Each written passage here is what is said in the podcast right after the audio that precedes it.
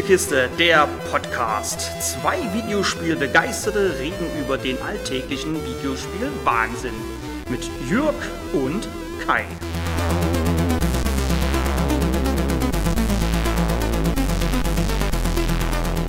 Als die aktuelle Konsolengeneration angekündigt wurde, gab es sowohl auf Seiten von Sony als auch Microsoft wenig wirklich Augenöffnendes zu sehen. Auf Seiten von Microsoft war es das vor allem aufgrund seiner Kameraperspektive und mit grellen Neonfarben ausgestattete und dadurch an ein Cyberpunk Diablo erinnerte The Ascent. Dabei teilt sich The Ascent mit Diablo nur die Kameraperspektive, denn der Rest ist deutlich actionreicher. Da ich damit schon eingestiegen bin, und es ist ja auch etwas, mit dem The Ascent stark beworben wurde, rede ich erstmal über die Grafik. Beziehungsweise muss ich hier so weit gehen und sagen, die komplette grafische Präsentation denn die ist ganz einfach mal eine Wucht. Nicht nur, dass der Titel eindrucksvoll zeigt, was Raytracing so alles kann, sofern ihr den Titel am PC mit einer potenten Grafikkarte spielt, denn auf Konsole müsst ihr auf dieses grafische Feature verzichten.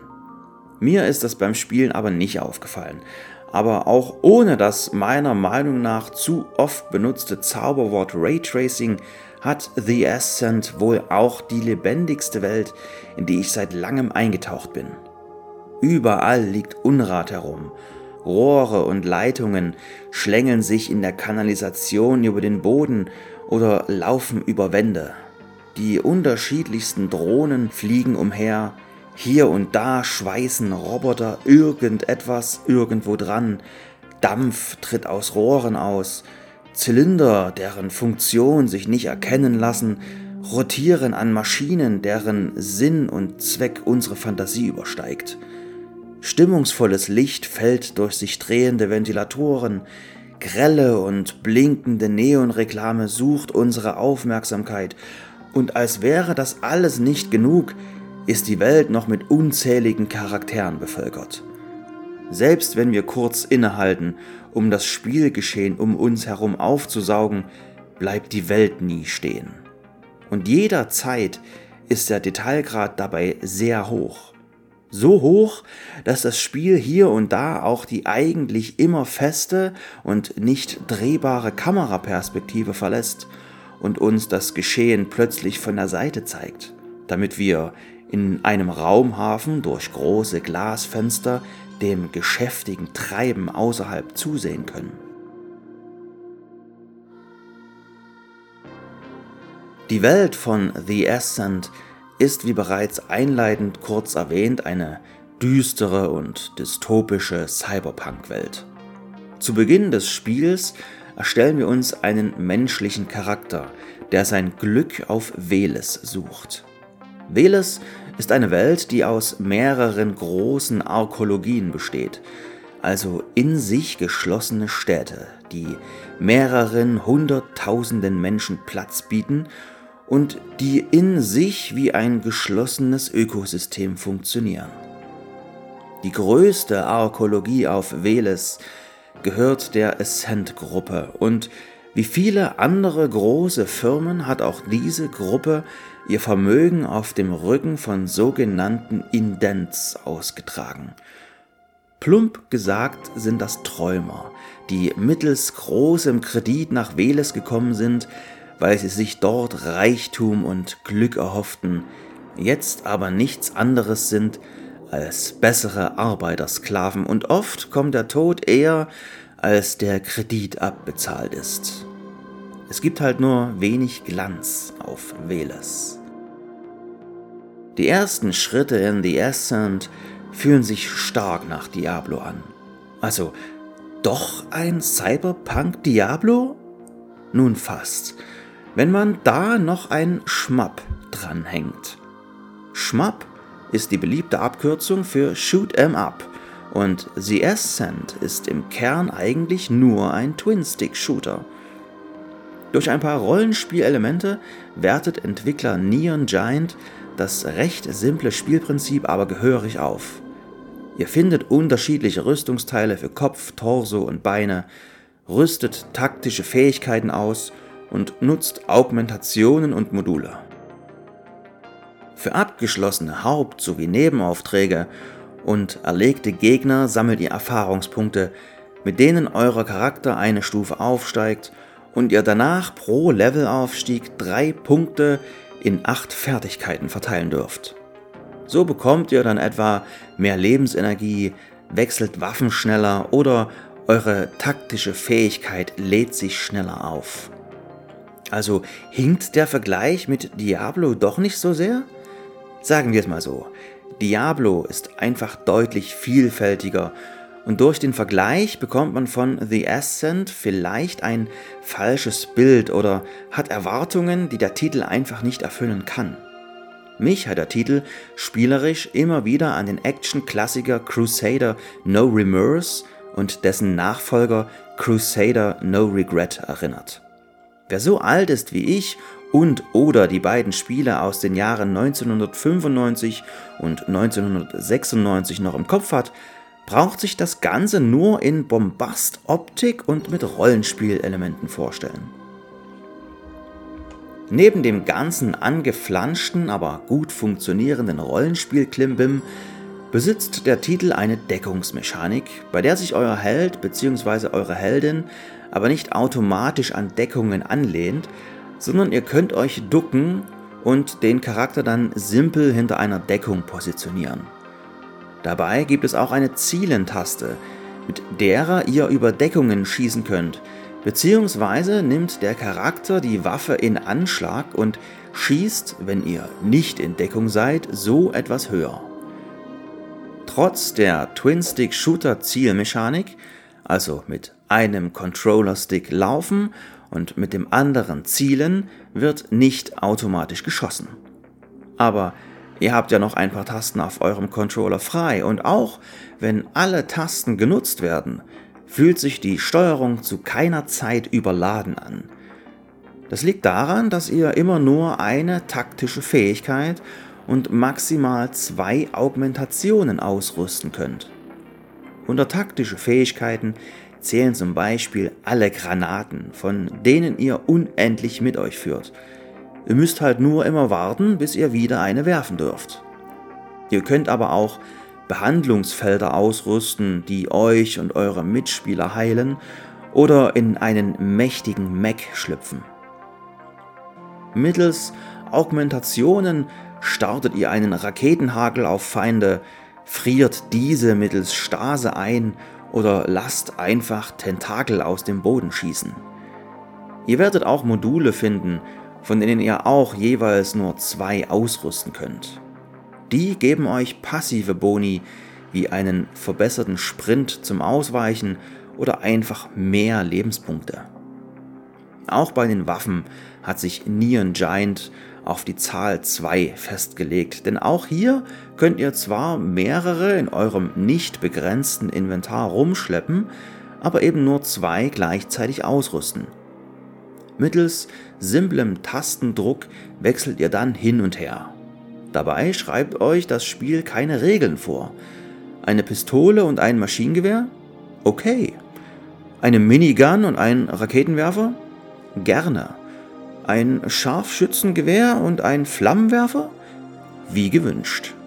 Bei den Waffen und deren Munition gilt das gleiche wie bei den Granaten. Ihr habt unendlich viel davon. Ihr müsst euch also keine Sorgen machen, dass euch für die automatische Schrotflinte die Mumpeln ausgehen. Nur nachladen müsst ihr. Das war's auch schon. Und wenn ich gerade so darüber rede, die Waffen klingen auch alle ordentlich. Ihr hört gleich als erstes das Maschinengewehr Enforcer, welches Energieschaden macht und danach den Dealbreaker, der einfach ordentlich Wumms macht und beides hört man auch sehr gut.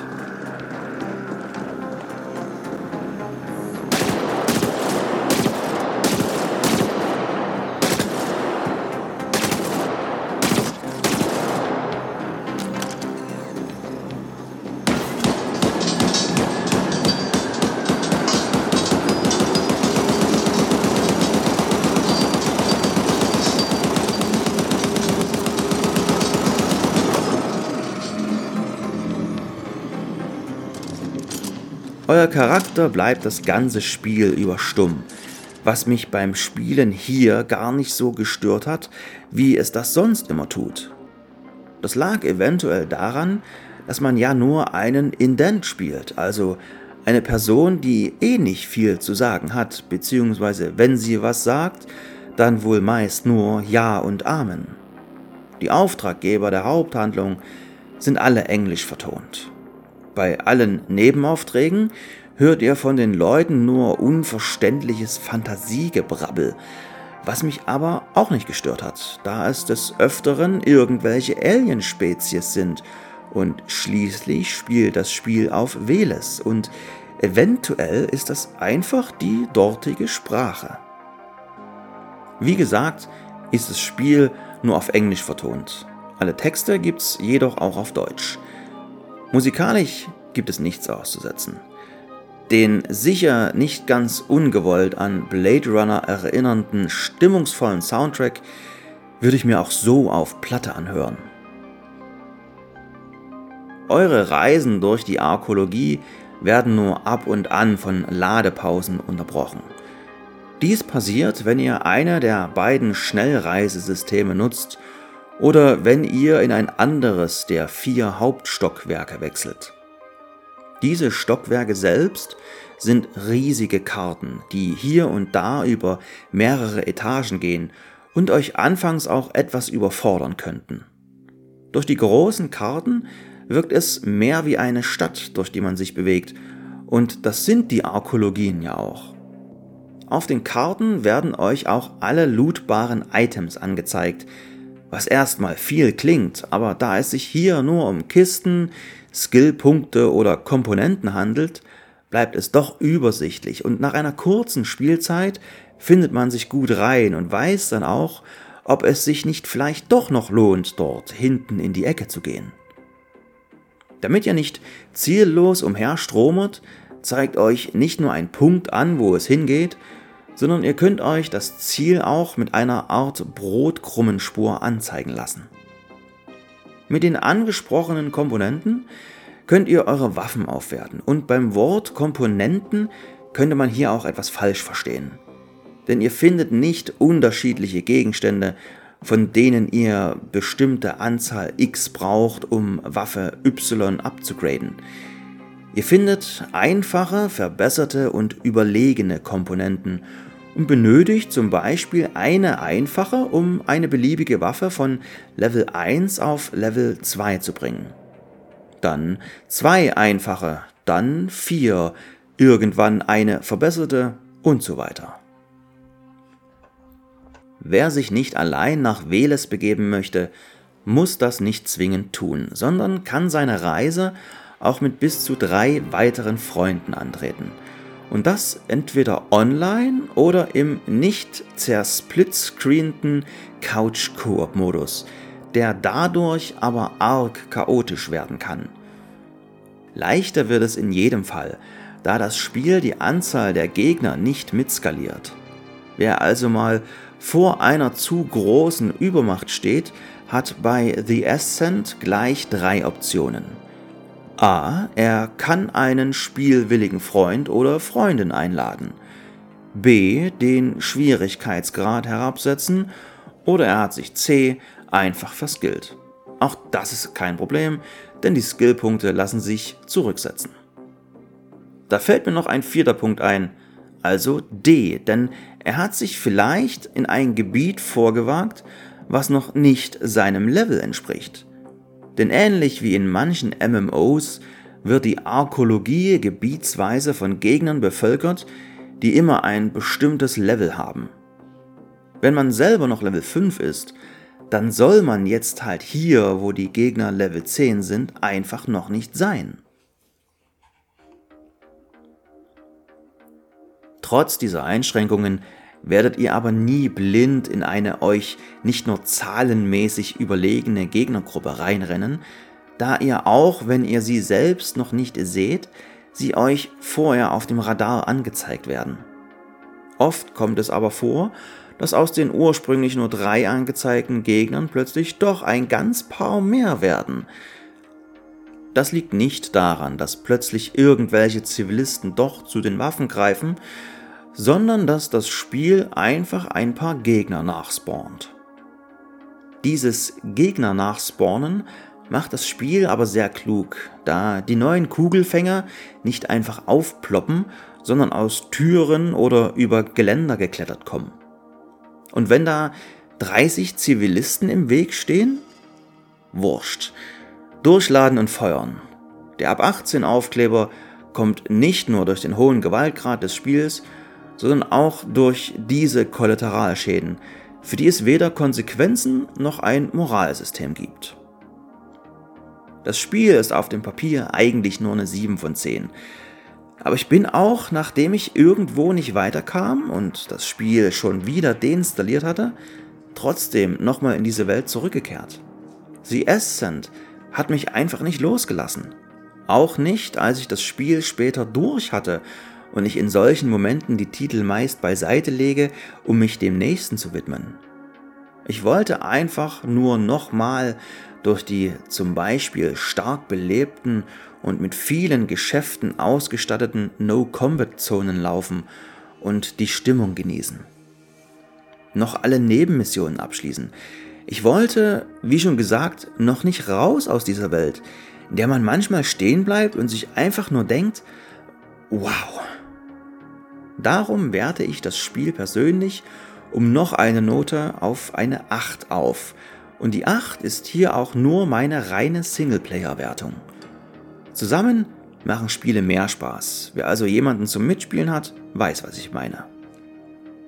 Anfänglich war das Spiel arg verbuggt und auch jetzt gab es hier und da Stellen, wo Text nicht übersetzt war oder es gar nicht weiterging.